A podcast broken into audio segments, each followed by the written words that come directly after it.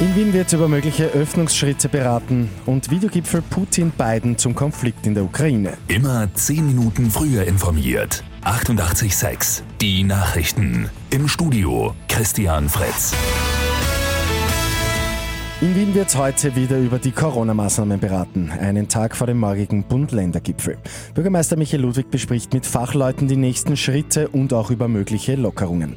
Wenn dann ab Montag wirklich wieder langsam geöffnet wird, dann aber wohl nur schrittweise. Wien hat ja vor dem bundesweiten Lockdown in ausgewählten Bereichen auf 2G Plus umgestellt, also geimpft oder genesen und zusätzlich ein PCR-Test. Eine Ausweitung wäre möglich, das gefällt aber nicht allen. Den Kulturbetrieben etwa wäre 2G zusammen mit einer FFP2-Maskenpflicht lieber. Mit Spannung wird heute der Videogipfel zwischen US-Präsident Joe Biden und Russlands Präsident Wladimir Putin erwartet.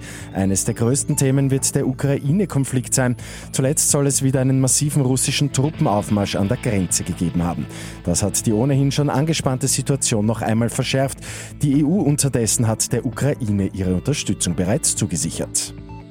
Die USA haben einen diplomatischen Boykott der Olympischen Spiele in Peking angekündigt.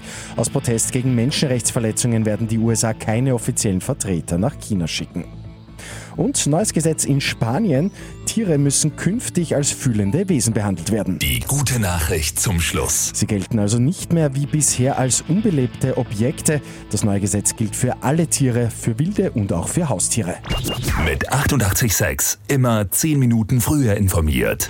Weitere Infos jetzt auf Radio 886 AT.